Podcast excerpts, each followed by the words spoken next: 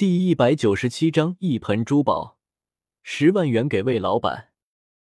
魏文慧白净，穿着雅致，抽烟也精巧。我竟然偷偷的忍不住看了好多眼。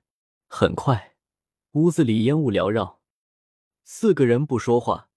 松林突然站了起来，去柜子里翻开一堆衣服，搬出一个盆来。那盆我很熟悉，狸猫精肚子里取出的珠宝。当初就是放进了这个盆，盆上掖了一块整洁的布，抽了布，琳琅满目的珠宝横在眼前。魏文慧首先两眼发光，赶紧把烟灭了，用手去抚摸那五彩缤纷，还抓起一串，对着并不明亮的太阳光端详很久，脸上洋溢着喜欢的神情。看完放回盆里，又去看下面的。我们三个男的都注视着魏文慧，看着她优雅的表演，有些呆愣。松林突然反应过来，去抓了一个床单，铺在地上，把盆里的所有都缓缓倒出来，仿佛成是一脚摆地摊的骗人小贩。然后去把门关上，反锁了。魏文慧看了半天，回来坐了，继续抽烟。她注定是个精致的女人，举手投足都是。除了精致，还有沉稳大气。我心里突突的跳，看着他们，不知道为什么都不说话。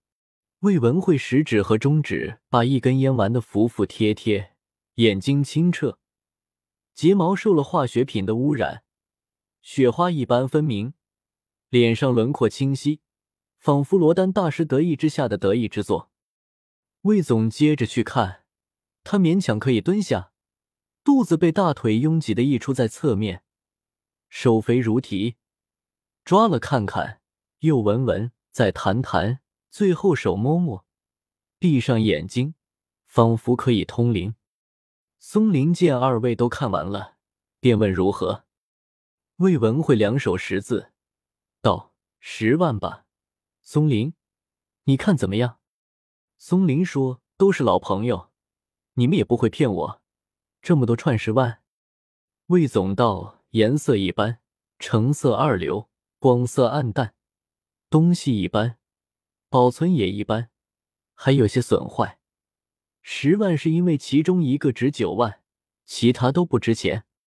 松林说：“那就十万吧，都是老熟人了，拿走吧。”我心里也没底，不知道价值如何。狸猫精吞在肚子里的。原来都是次品，看来这狸猫精的眼光不怎么样嘛。另外，商人大都奸诈，谁知道有没有被套路？松林是个老实人，愿意相信人，所以连个还价都没有。我看着，一直没做声。魏文慧去连着床单把东西收了，熟练的系了起来。魏总便出去，一会拿了一个黑色的双肩包进来，坐在床上。打开背包，一捆一捆数钱，数了十捆，全部撂在床上，再把双肩包拉链拉上，笑眯眯对松林说：“和你做生意就是愉快。”魏文慧说：“爸，再给松林一百，我看上他床单了，一并装了拿走了。”松林说：“算了，算了。”但还是收了魏总递过来的一百块。正是谈完，烟也抽得放松。魏文慧早早就把床单兜着提出门去放车上了，出去了就再没进来。魏总、松林和我三个人谈天，扯着七七八八的事。松林道：“还要感谢魏总对我的帮助，把派出所那边搞定了，感谢感谢。”魏总说：“古话说得好，皮之不存，毛将焉附？做生意和气生财，你有事了。”我也亏损，一荣俱荣，一损俱损。这个道理很多人其实不明白。我是心如明镜似的。松林在谢。魏总从包里拿出一张名片，递给我，说：“一回生，两回熟。我喜欢交朋友，没有朋友的世界很没有意思。有朋友走遍天下，没朋友寸步难行。我的座右铭。”我笑笑，看着他泛油的嘴角，蹦出似乎珠玑的话语，突然问他：“颜月儿是不是你兄弟媳妇？”魏总惊道：“是呀，你认得？”我说：“我同学。”魏总胖手伸出，和我握手，我握之软糯，仿佛前右的熊掌，又似乎剔骨后案板上的肉坨。握完淡笑，笑完不多说，匆匆告别。我和松林起来出门相送，一小段挥手，一小句再连后，汽车消失于我们视野，腾的灰尘游泳一般向四面扩散。松林眼睛看着汽车远去。看着汽车出村，还希望一直可以看到吧。抬腿伸颈而望，一分钟后，急忙返回屋子里，把床上的钱收了起来。松林对我说：“觉得怎么样？”我说：“挺好。”松林惨笑道：“是不是很刺激？”我必须对得住他的渴望认同的笑，说：“看着一沓一沓的钱甩在床上，确实很他妈爽。”松林笑了，粗犷的笑了，长笑当哭，笑着笑着就悲凉起来，又自己委屈的哭了，当着我的面哭，一点不遮拦，稀里哗啦。我有点懵住了，不知道为什么松林大哭。男人在男人面前哭并不多见，我看到他眼泪掉下来，落在手心里，衣服去擦之，衣服也湿了，我便去找纸巾。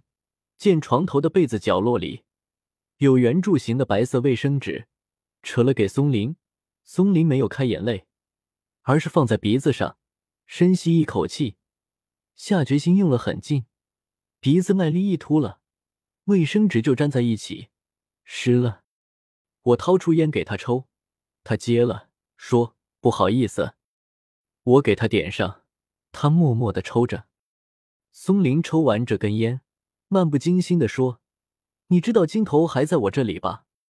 说到金头，我自从在后山的墓室里匆匆一瞥，再不见踪影。胡小帆和二蛋问过我的，我说不知道，并非假话，我也确实不知道。年前被尹森和根明的去世笼罩，没有闲心来问这个，我也不会问松林，觉得不合时宜，反而自讨没趣。今天松林秀口吐心扉。我自然不会错过。我于是说：“我不清楚，你没出手吗？”松林道：“我又不傻逼，这么多人付出代价，就是为了这个金头，我怎么能轻易出手？除了金头，其他的都是毛毛细雨。我自然知道金头的价值，但是你让我说它多少钱，我又含糊了，并没有一个定数，说是无价之宝。”其实无价之宝和分文不值是可以划等号的，都是不会出手的。好比你的房子价值一个亿，自己要居住，临死你也看不到那一个亿呢。松林也不说金头所在，只说没有出手，可见他是信赖我的。我想起我们在后山的墓里分元宝的事，每人一个，时过境迁，无人提及，旁人一看。就知道是墓里的东西，穷苦的民众断然不会有元宝存着。好比人民币，如果更新换代，必然兑换为新钱，收藏对于劳碌大众是遥远的事情。元宝被我藏起来了，金头也是一样的道理。然而松林和我说此事，并非空穴来风，我解读为他想出手，换为真金白银，不然留着，时间长了也是祸害。他能藏哪里去呢？艾香的厨房下面，自己家的地板下，院子里的杏树底下，或者就在家里的柜子里、袜子里，他自己看着办吧。我没有兴趣管这些。不料松林和我掏了心窝，说：“你觉得魏总怎么样？”我说：“还行。”松林道：“哪里行？”我说：“那你问他老婆。”松林笑了。说：“我觉得他不怎么样。”我有些意外，便问其所以然。松林说：“他骗不了我的，那一盆乱七八糟的珠宝，怎么可能只有十万块？”我说：“那你可以不卖呀，干嘛还那么乐意？又是握手，又是抽烟倒水，还愉快的像中了奖。”松林意味深长道：“你以为我愿意？我没有办法的。他帮了我，我图回报他的。”又说：“不然尹森和根明这事，派出所真的不来找我和你，你以为呢？”魏总摆平的。我看着松林，他眼睛里泛着光芒，和冉冉的太阳融为一体。看来老大不好当，多拿一点。兄弟们说三道四。但是背后处理的许多事情，并非没有风险。如果魏总这样帮我们，也就捏住了我们的七寸，我们没有了讨价还价的余地。盗墓为了什么？谁愿意去盗墓？头顶一片骂声。游离在法律的红线之内，图了什么？无非是至高的利益，不劳而获的利益，和贩卖毒品一本万利，并无二致。其中的道道。只有当事人心里分明，旁人看到的永远是弄了多少钱。举报。松林继续说：“我们从后山回来后，你知道不？老三他们还去了后山的。初一去的，这家伙太坏了。我没兴趣听老三怎么怎么样。我听到松林对魏总的不满，俩人貌似亲密的之间裂开了不好恢复的下隙，这让我想起马大胖来。”马大胖曾经对我说：“他对墓下面的东西格外有兴趣的，而且他不缺钱。”我想不妨和松林说一下，当然还是他做主。他有兴趣让金头绕开和他合作多时的魏总，才是问题的关键。我不插手，我只提供思路。松林听了我对马大胖的推荐，大为开心。他如果知道亮亮曾经的江南之行，估计会对我的提议大打折扣。然而他并不知道，我就着松林的开心，给马大胖打了个电话，电话打不通，我给王莹打也打不通，心生奇怪，便给他俩留言道有事速回。中午我在松林家和他一起围着火炉子煮方便面吃，他把家里炸好的肉丸用碗盛了大半碗，方便面煮开了，家里腾腾地香，调料包撕开。好几包，一点一点，全部挤压撒压到锅里，肉丸子也倒进去，锅中间的咕噜噜的沸腾平静了。不多时，沸腾又起，我嘴里流了口水，说：“醋呢？”松林站起来说：“我去拿。”松林刚出去，我手机屏幕就亮了，却是王莹，他回信息说：“啥事？我们在巴厘岛。”回信息说。我只好回信息说回来再说，没啥大事。方便面煮好了，我们俩吃着，特别香，特别暖和，特别有味道，比一大桌子菜都好吃。松林说他们估计也要回来了，翠仙庙今天肯定热闹啊，我们吃完去看看。我说好，那个马大胖出国了，过几天再说。松林说知道了。我们吃完准备走，松林又说：“等依依回来，我们再去吧。大过年的，人都走空了，家里不安全。”我们正说着，便看到三四个男人从村外的羊肠小道漫不经心的走进村里来。